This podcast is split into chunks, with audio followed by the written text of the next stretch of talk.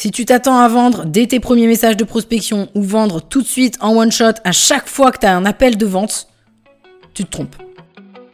Bienvenue sur Vision, le podcast qui parle business, entrepreneuriat, mindset et développement.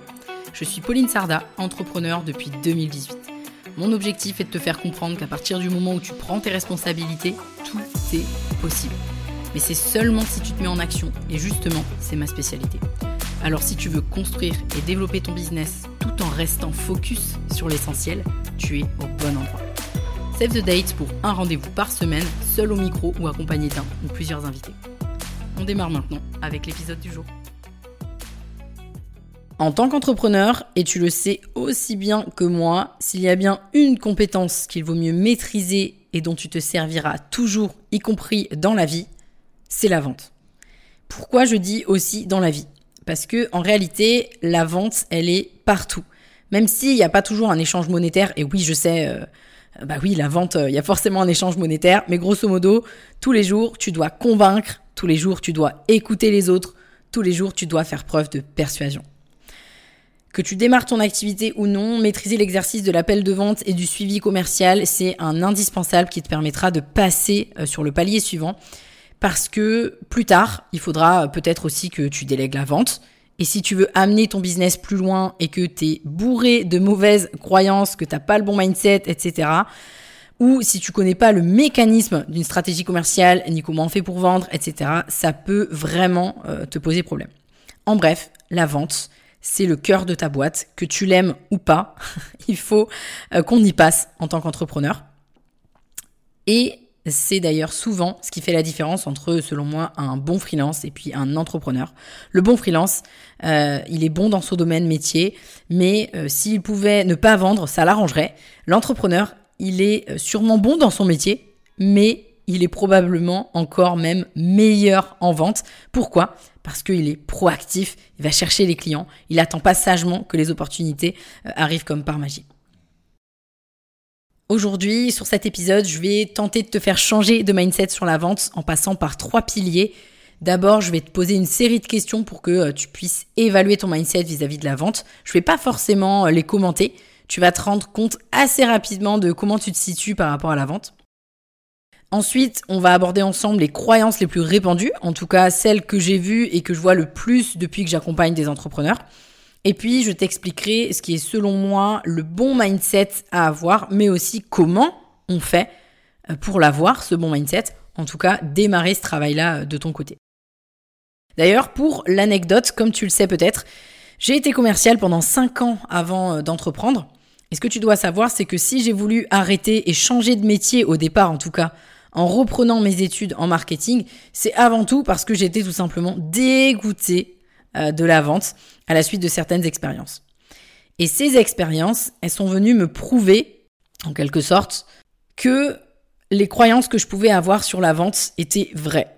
J'aurai l'occasion d'en reparler quand je vais aborder avec toi euh, les croyances les plus répandues. Mais ce qui est fou, c'est qu'aujourd'hui, bah, j'en suis revenu, hein, puisque je ne serai pas là en train de, te parler.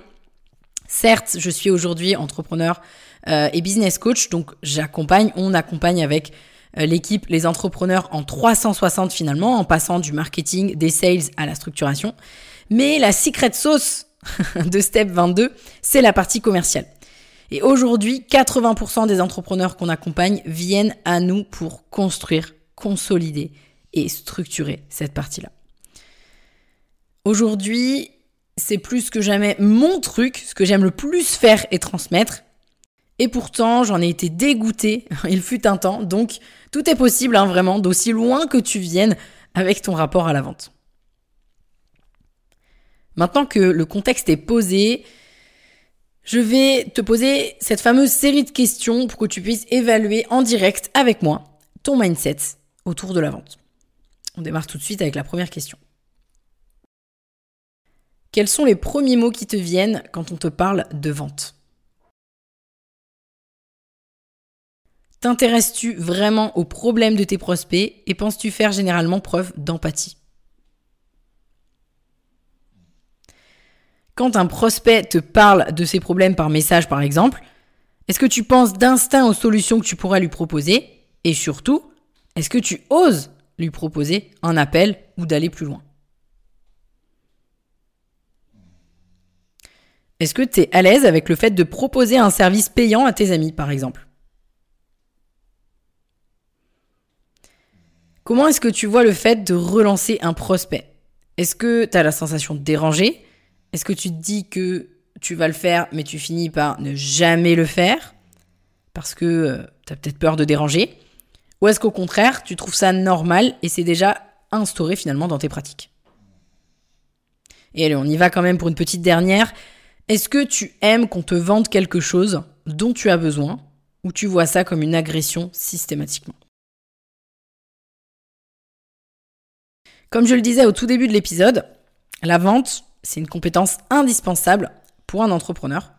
Le problème, c'est que très souvent, et d'ailleurs trop souvent, les entrepreneurs sont bourrés de croyances, et probablement que tu t'en es rendu compte en répondant à ces questions.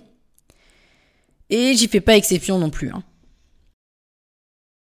On va faire un petit tour ensemble des croyances justement les plus répandues. La première, c'est celle de penser que la vente c'est mal, que c'est pas éthique. Peut-être que ça va te parler, parce que peut-être que selon toi, la vente implique forcément d'utiliser des tactiques manipulatrices et de la pression sur les clients. C'est d'ailleurs, à mon avis, la croyance qui m'est restée la plus ancrée en quittant le métier de commercial. Parce que j'avais autour de moi, euh, dans certaines boîtes pour lesquelles j'ai travaillé, pas toutes, hein, des collègues très peu éthiques. Et ça m'a laissé cette image. Mais étonnamment, quand j'ai monté ma boîte, j'ai pas été tant embêté euh, que ça finalement par, euh, par cette croyance-là, parce que je savais justement qu'en étant à mon compte, je pouvais mettre mes propres règles. Et justement, mes propres règles, bah, elles respectent euh, de toute façon le client. Et donc peut-être que si toi tu penses ça, dis-toi qu'en étant entrepreneur, tu as cette possibilité-là. Tu peux instaurer tes propres règles. La deuxième, c'est celle de penser je ne suis pas un vendeur né, ou de toute manière il faut avoir une sorte de don euh, pour, euh, pour euh, bien vendre. Beaucoup pensent que seules les personnes naturellement extraverties peuvent réussir en vente, qu'ils ont une sorte de don, mais la réalité c'est que la vente ça s'apprend, ça s'améliore, ça s'optimise. Et surtout, le cliché du vendeur qui aurait du bagou, je vais mettre des guillemets, c'est vraiment un mauvais cliché, mais c'est aussi un mauvais conseil maquillé quelque part, parce que quand tu vends, tu dois savoir être à l'écoute. Et celui qui parle trop ne laisse pas la place à son interlocuteur de s'exprimer. Et celui qui parle trop, il laisse pas non plus la place euh, d'écouter l'autre. C'est frustrant pour le prospect et ça donne aucune bille sur les besoins du prospect à celui ou celle qui vend. Donc en fait, euh, avoir du bagou, ok, c'est bien de la répartie un petit peu, mais clairement, c'est pas ça la qualité principale, à mon avis, qu'il faut avoir pour pouvoir bien vendre. La troisième croyance, c'est les gens n'achètent que les prix bas. Le problème avec cette croyance, c'est que tu peux être amené à te sous-estimer alors qu'en réalité, les clients, ils sont prêts hein, à payer davantage s'ils voient un avantage clair et surtout si les solutions elles sont adaptées à leurs besoins. On revient en fait au principe même du marketing. Autre croyance, si mon produit est bon, il se vendra tout seul. alors, j'aimerais tellement pouvoir te dire ça. Ça rendrait mon travail beaucoup plus facile aussi. Et en quelque sorte, c'est peut-être l'erreur que tu fais en étant tout sauf proactif. J'en ai parlé entre autres sur l'épisode 15 avec Mathieu Doumalin, que je te recommande d'aller écouter après euh, cet épisode si ça t'intéresse. C'est vrai, hein, le marketing, il est essentiel, c'est pas moi qui te dirais le contraire, mais il fait pas tout. Faut aller les chercher, hein, les clients. Il faut être proactif. Il faut, il faut être en mouvement. Ensuite, on a aussi je dois être agressif pour réussir en vente versus euh, de toute façon euh, il faut être agressif pour vendre. Alors ça, c'est le cliché du requin.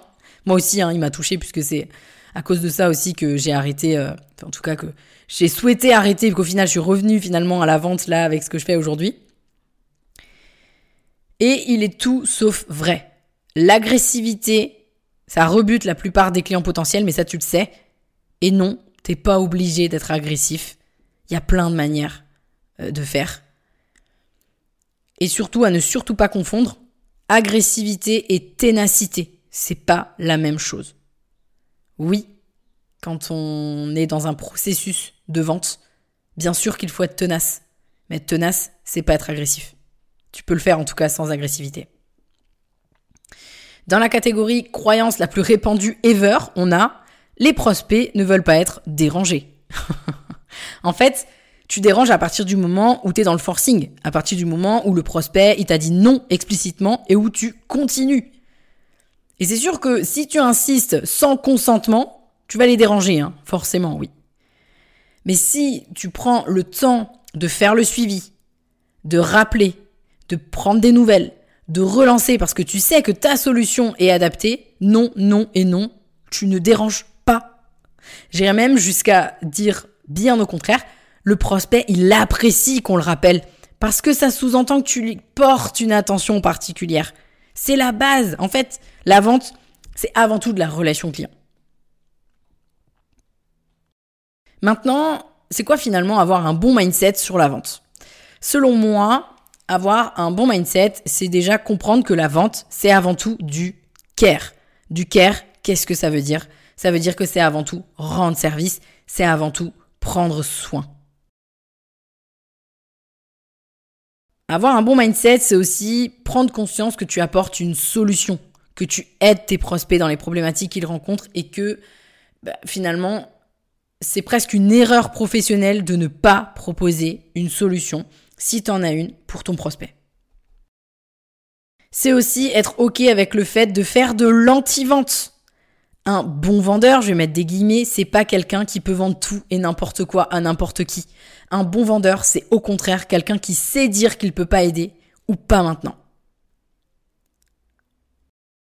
Avoir le bon mindset, c'est aussi accepter que le processus de vente peut prendre du temps et être OK avec ça. C'est être dans une énergie d'abondance. Ce, que je veux dire par là, pardon, c'est que si t'as la dalle et que ça se voit, ton prospect, il va le sentir. Donc non, euh, ça suffit pas de juste se connecter à l'énergie de l'abondance, je, grossis le truc, mais soit dans un mindset d'abondance et pas de, de perte ou de peur. Parce que ça, ça se sent. C'est aussi savoir se mettre en position d'écoute et pas en position d'expert. Certes, c'est sur toi que repose la recommandation versus la proposition finale une fois que tu as bien écouté ton prospect et que tu as saisi ses besoins. Mais l'objectif, c'est pas de te positionner en mode expert euh, écrasant. Il faut être dans l'empathie. Il faut se mettre voilà, face à ton interlocuteur, face à ton prospect. Et vous êtes au même niveau. Toi, tu es là pour lui recommander des solutions. Si euh, les solutions, tu les as. Et enfin, avoir le bon mindset pour moi, c'est se mettre au service de ses prospects et avoir une profonde envie d'aider. Je sais que ça peut paraître très bisounours ce que je dis là, mais pourtant, c'est ce qui fera de toi justement un redoutable vendeur. Ou une redoutable vendeuse. Alors maintenant, très concrètement, bah, comment on fait pour changer son mindset? Il y a trois étapes que j'ai envie de te partager pour commencer. Après, on ira dans le détail et comment tu peux aborder un petit peu la prospection et l'appel de vente autrement. La première chose à faire, à mon avis, c'est d'identifier tes croyances et les convertir en positif. Quitte à se faire aider par quelqu'un d'extérieur, ce sera même euh, plus simple pour toi. Exemple, si tu penses que relancer tes prospects, c'est faire du forcing, qu'est-ce que ça veut dire au fond pour toi Et qu'est-ce que ça te donnerait si tu pensais que relancer tes prospects, bah, c'est au contraire une preuve d'attention? Deuxième étape, observer ta façon de réagir quand c'est toi le prospect. Qu'est-ce que tu aimes? Qu'est-ce que tu n'aimes pas? Et pourquoi? Le fait de t'observer, en plus d'avoir identifié tes croyances, c'est déjà un problème à moitié résolu honnêtement. Troisième étape, c'est identifier ce qui a fait la différence quand tu as acheté un service dans l'approche de l'entreprise qui te l'a vendu. Le dernier service peut-être que tu as acheté. Est-ce que ça répondait à tes besoins? Est-ce que l'entreprise, elle est revenue vers toi? Euh, Comment elle est revenue vers toi? L'entreprise, est-ce qu'elle s'est intéressée à toi? Qu'est-ce qui a fait que tu as acheté ce service? Etc. etc. Rien qu'en faisant ces trois étapes, tu auras déjà a priori dégommé une bonne partie des choses qui te pèsent vis-à-vis de ta façon de voir la vente. Et j'espère vraiment qu'à la fin de cet épisode, tu te diras, ah ouais, mais effectivement, Peut-être que la vente c'est ça, c'est ça, et c'est pas ce que je pensais. Pour la dernière partie de cet épisode, je voulais pas te laisser euh, sans évoquer la manière d'aborder la prospection et l'appel de vente au niveau euh, du bon état d'esprit à avoir selon moi. Je vais essayer vraiment d'être concise parce qu'il y a pas mal de points dont j'ai envie de te parler euh, et qui, je pense, te seront utiles. En tout cas, je l'espère. Déjà, c'est cultiver une attitude positive avant même de commencer à prospecter et c'est aussi valable pour l'appel de vente. Rappelle-toi que chaque interaction, chaque rendez-vous est une opportunité. Aussi, tu peux adopter une approche de valeur. Ce que je veux dire par là, c'est partir du principe que tu vas apporter de la valeur à la personne que tu vas avoir en call ou celle que tu vas prospecter. Autre chose importante aussi, c'est apprendre à bien gérer ta peur ou à bien gérer tes peurs. Ta peur du rejet, ta peur d'être imposant ou agressif, ta peur de déranger, etc., etc. En vente, de façon générale, il faut jamais rien prendre personnellement et il faut vraiment s'en détacher. Ensuite, et j'ai envie de te dire évidemment, prépare-toi. Pour l'appel de vente, n'arrive pas comme un touriste, renseigne-toi un maximum sur le prospect en amont et si c'est pas fait, mets en place un formulaire qualifiant pour tes prises de rendez-vous. Pour ça, si tu veux aller plus loin, j'ai un petit programme très efficace qui s'appelle La Formule pour t'aider à préparer et maîtriser l'appel de vente. Tu peux te le procurer sur paulinesarda.fr slash le-pack, P-A-C-K-vente. Et pour la prospection, bah, établis bien tes objectifs, autant qualitatifs que quantitatifs, cible bien avec les bons outils et le bon message, et surtout, euh, ne lésine pas sur l'AB testing et un outil de suivi CRM. les CRM, j'en parle souvent. Pour ça aussi, tu peux rejoindre CRM Express, et si tu veux apprendre à avoir un suivi commercial stratégique. Il se trouvera euh, sur la même page que la formule parce que tu as aussi la possibilité d'acheter ces deux programmes euh, en version pack avec une réduction. Je te donne le lien, encore une fois, paulinesarda.fr slash le-pack, P-A-C-K-vente. Cinquième point que j'aimerais aborder avec toi, c'est de faire preuve de patience et de persévérance. Je ne dirai jamais assez, la prospection et la vente, c'est une affaire de persévérance, de régularité dans les efforts, d'itération et de constance. Si tu t'attends à vendre dès tes premiers messages de prospection ou vendre tout de suite en one shot à chaque fois que tu as un appel de vente, tu te trompes. Donc ça veut dire que oui, va falloir faire preuve de régularité, de ténacité, d'itération, va falloir itérer, réitérer, etc., etc. Et bien sûr, je finirai sur célébrer tes succès les uns après les autres. Il n'y a pas de petits contrats, il n'y a pas de petits prospects, il n'y a pas de petits clients. Donc concrètement, si je devais résumer cet épisode, si tu veux changer ton mindset sur la vente, il y a au moins deux grandes choses à retenir. Il faut identifier tes croyances et il faut apprendre à maîtriser la prospection, l'appel de vente, le suivi, etc. Parce que si tu en as peur, c'est très probablement parce que tu t'es jamais vraiment penché sur la question. Il y a des inconnus et les inconnus, ça fait peur. La vente, ça s'apprend. Et moi, je sais que tu en es capable. Pour actionner tout ça, j'ai envie de te dire que tu as pas mal de matière avec cet épisode, alors je te laisse là-dessus, puisque je crois que l'épisode en lui-même est peut-être une réflexion à avoir. Je te laisse reprendre l'épisode. Si t'as pas eu le temps de répondre aux questions en début, de les reprendre, etc., etc., parce que je t'ai donné plein d'éléments. Je te dis en tout cas à très vite sur le prochain épisode. Bye bye. Merci à toi d'avoir suivi cet épisode. Si tu l'as apprécié, je t'invite à me laisser un avis 5 étoiles sur la plateforme d'écoute sur laquelle tu te trouves, ou mieux encore, à le partager à quelqu'un de ton entourage qui aurait selon toi besoin de l'écouter.